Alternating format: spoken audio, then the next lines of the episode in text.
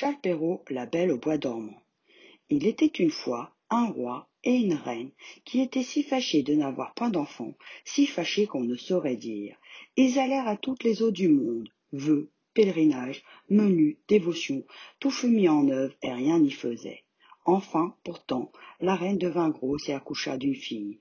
On fit un beau baptême, on donna pour marraine à la petite princesse toutes les fées qu'on put trouver dans le pays. Il s'en trouva sept, afin que chacune d'elles lui faisant un don, comme c'était la coutume des fées en ce temps-là. La princesse eut par ce moyen toutes les perfections imaginables. Après les cérémonies du baptême, toute la compagnie revint au palais du roi, où il y avait un grand festin pour les fées. On mit devant chacune d'elles un couvert magnifique, avec un étui d'or massif où il y avait une cuillère, une fourchette et un couteau fin, or garni de diamants et de rubis. Mais comme chacun prenait place à table, on vit entrer une vieille fée qu'on n'avait point priée parce qu'il y avait plus de cinquante ans qu'elle n'était sortie d'une tour et qu'on la croyait morte ou enchantée. Le roi lui fit donner un couvert, mais il n'eut pas moyen de lui donner un outil massif comme aux autres, parce que l'on n'en avait fait que sept pour les sept fées. La vieille crut qu'on la méprisait et grommola quelques menaces entre ses dents. Une des jeunes fées qui se trouva auprès d'elle l'entendit et jugeant qu'elle pourrait donner quelque fâcheux don à la petite princesse, alla, dès qu'on fut sorti de table, se cacher derrière la tapisserie afin de parler la dernière et de pouvoir réparer autant qu'il lui serait possible le mal que la vieille aurait fait. Cependant, les fées commencèrent à faire le don à la princesse. La plus jeune lui donna pour don qu'elle serait la plus belle personne du monde, celle d'après qu'elle aurait de l'esprit comme un ange, la troisième qu'elle aurait une grâce admirable à tout ce qu'elle ferait, la quatrième qu'elle danserait parfaitement bien, la cinquième qu'elle chanterait comme un rossignol, et la sixième qu'elle jouerait de toutes sortes d'instruments dans la dernière perfection. Le rang de la vieille fée étant venu, elle dit en branlant la tête, encore plus de dépit que de vieillesse, que la princesse se percerait la main d'un fuseau et qu'elle en mourrait. Ce terrible don fit frémir toute la compagnie, et il n'y eut personne qui ne pleura. Dans ce moment, la jeune fée sortit de derrière la tapisserie et dit tout haut ces paroles. Rassurez-vous, roi et reine, votre fille n'en mourra point. Il est vrai que je n'ai pas assez de puissance pour défaire entièrement ce que mon ancienne a fait. La princesse se percera la main d'un fuseau, mais au lieu d'en mourir, elle tombera seulement dans un profond sommeil qui durera cent ans, au bout desquels le fils d'un roi viendra la réveiller. Le roi pour tâcher d'éviter le malheur annoncé par la vieille, fit publier aussitôt un édit par lequel il défendait à toute personne de filer au fuseau, ni d'avoir des fuseaux chez soi sous peine de mort. Au bout de quinze ou seize ans, le roi et la reine étant allés à une de leurs maisons de plaisance, il arriva que la jeune princesse courant un jour dans le château et montant de chambre en chambre, alla jusqu'au haut d'un donjon, dans un petit galetas où une bonne vieille était seule à filer sa quenouille. Cette bonne femme n'avait point ouï parler des défenses que le roi avait faites de filer au fuseau. Que faites-vous là, ma bonne femme? dit la princesse. Je file, ma belle enfant, lui répondit la vieille, qui ne la connaissait pas. Ah, que cela est joli, reprit la princesse. Comment faites-vous? Donnez-moi que je vois si j'en ferai bien autant elle n'eut pas plutôt pris le fuseau que comme elle était fort vive, un peu étourdie, et que d'ailleurs l'arrêt des faits l'ordonnait ainsi, elle s'en perça la main et tomba évanouie. La bonne vieille, bien embarrassée, crie au secours. On vient de tous côtés, on jette de l'eau au visage de la princesse, on la délace, on lui frappe dans les mains, on lui frotte les tempes avec de l'eau de la reine de Hongrie, mais rien ne la faisait revenir. Alors le roi, qui était monté au bruit, se souvint de la prédiction des fées, et jugeant bien qu'il fallait que cela arrivât, puisque les fées l'avaient dit, fit mettre la princesse dans un bel appartement du palais, sur un lit en broderie d'or et d'argent. On eût dit un ange, tant elle était belle, car son évanouissement n'avait point ôté les couleurs vives de son teint. Ses joues étaient incarnates et ses lèvres comme du corail. Elle avait seulement les yeux fermés, mais on entendait respirer doucement ce qui faisait voir qu'elle n'était pas morte. Le roi ordonna qu'on la laissât dormir en repos, jusqu'à ce que son heure de se réveiller fût venue. La bonne fée, qui lui avait sauvé la vie en la condamnant à dormir cent ans, était dans le royaume de Mataquin, à douze mille lieues de là, lorsque l'accident arriva à la princesse. Mais elle en fut avertie, en un instant, par un petit nain qui avait des bottes de sept lieues. C'étaient des bottes avec lesquelles on faisait sept lieues d'une seule enjambée. La fée partit aussitôt, et on la vit au bout d'une heure arriver dans un chariot tout de feu, traîné par des dragons. Le roi alla lui présenter la main à la descente du chariot. Elle approuva tout ce qu'il avait fait, mais comme elle était grandement prévoyante, elle pensa que comme la princesse viendrait à se réveiller, elle serait bien embarrassée toute seule dans ce vieux château. Voici ce qu'elle fit. Elle toucha de sa baguette tout ce qui était dans ce château. Or, le roi et la reine, gouvernante, fille d'honneur, femme de chambre, gentilhomme, officier, maître d'hôtel, cuisinier, marmiton, galopin, garde, suisse, page, valet de pied. Elle toucha aussi tous les chevaux qui étaient dans les écuries avec les palefreniers, les gros matins de la basse-cour et la petite pouffe petite chienne de la princesse qui était auprès d'elle sur son lit. Dès qu'elle les eut touchés, ils s'endormirent tous pour ne se réveiller qu'en même temps que leur princesse afin d'être tout prêts à la servir quand elle en aurait besoin. Les broches mêmes qui étaient au feu, toutes pleines de perdrix et de faisans, s'endormirent, et le feu aussi. Tout cela se fit en un moment. Les fées n'étaient pas longues à leur besogne. Alors le roi et la reine, après avoir baisé leur cher enfant sans qu'elle s'éveillât, sortirent du château et firent publier des défenses à qui que ce soit d'en approcher. Ces défenses n'étaient pas nécessaires, car il crut, dans un quart d'heure, tout autour du parc, une si grande quantité de grands arbres et de petits, de ronces et d'épines entrelacées les unes dans les autres que bête ni homme n'y aurait pu passer en sorte qu'on ne voyait plus que le haut des tours du château. Encore n'était-ce que de bien loin. On ne douta point que la fée n'eût encore fait là un tour de son métier, afin que la princesse, pendant qu'elle dormirait, n'eût rien à craindre des curieux. Au bout de cent ans, le fils du roi qui régnait alors, et qui était d'une autre famille que la princesse endormie, étant allé à la chasse de ce côté-là, demanda ce que c'était que des tours qu'il voyait au-dessus d'un grand bois fort épais. Chacun lui répondit selon qu'il n'en avait ouï parler. Les uns disaient que c'était un vieux château où il revenait des esprits, les autres que tous les sorciers de la contrée y faisaient leur sabbat. La plus commune opinion était qu'un homme y demeurait et que là il emportait tous les enfants qu'il pouvait attraper pour les pouvoir manger à son aise et sans qu'on le pût suivre, ayant seul le pouvoir de se faire un passage au travers du bois. Le prince ne savait qu'en croire lorsqu'un vieux paysan prit la parole et lui dit Mon prince, il y a plus de cinquante ans que j'ai ouï dire à mon père qu'il y avait dans le château une princesse la plus belle du monde, qu'il y devait dormir cent ans et qu'elle serait réveillée par le fils d'un roi à qui elle était réservée. Le jeune prince, à ce discours, se sentit tout de feu. Il crut, sans balancer, qu'il mettrait fin à une si belle aventure, et poussé par l'amour et par la gloire, il résolut de voir sur le champ ce qui n'en était. À peine s'avança-t-il vers le bois que tous ces grands arbres, ces ronces et ces épines s'écartèrent d'eux-mêmes pour le laisser passer. Il marcha vers le château qu'il voyait au bout d'une grande avenue, où il entra, et ce qui le surprit un peu, il vit que personne de ces gens ne l'avait pu suivre, parce que les arbres s'étaient rapprochés dès qu'il avait été passé. Il ne laissa pas de continuer son chemin, un prince, jeune et amoureux, et toujours vaillant. Il entra dans une grande avant-cour où tout ce qu'il vit d'abord était capable de le glacer de crainte. C'était un silence affreux. L'image de la mort s'y présentait partout, et ce n'étaient que des corps étendus d'hommes et d'animaux qui paraissaient morts. Il reconnut pourtant bien, au nez bourgeonné et à la face vermeille des Suisses, qu'ils n'étaient qu'endormis, et leur tasse, où il y avait encore quelques gouttes de vin, montrait assez qu'ils s'étaient endormis en buvant.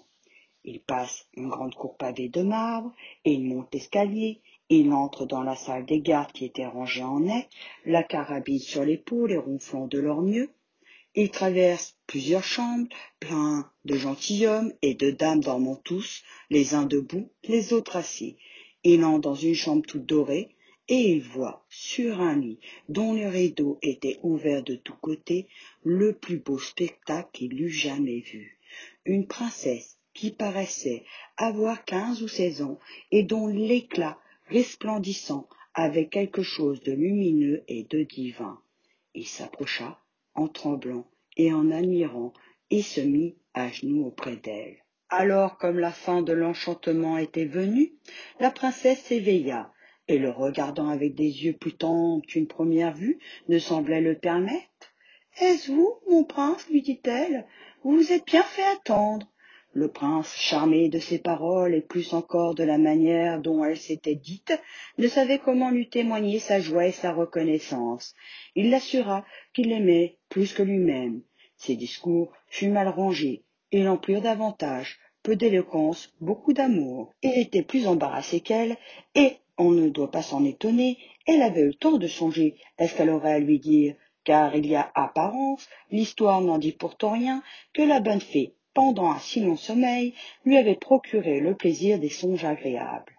Enfin, il y avait quatre heures qu'ils se parlaient, et il ne s'était pas encore dit la moitié des choses qu'il avait à se dire. Cependant, tout le palais s'était réveillé avec la princesse. Chacun songeait à faire sa charge, et comme s'ils n'étaient pas tous amoureux, ils mouraient de faim.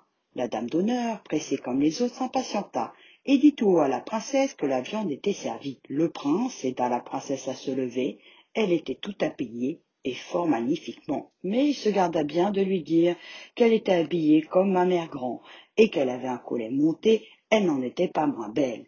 Ils passèrent dans un salon de miroirs, et y soupèrent, servis par les officiers de la princesse.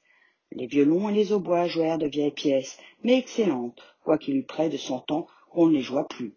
Et après souper, sans perdre de temps, le grand aumônier les maria dans la chapelle du château.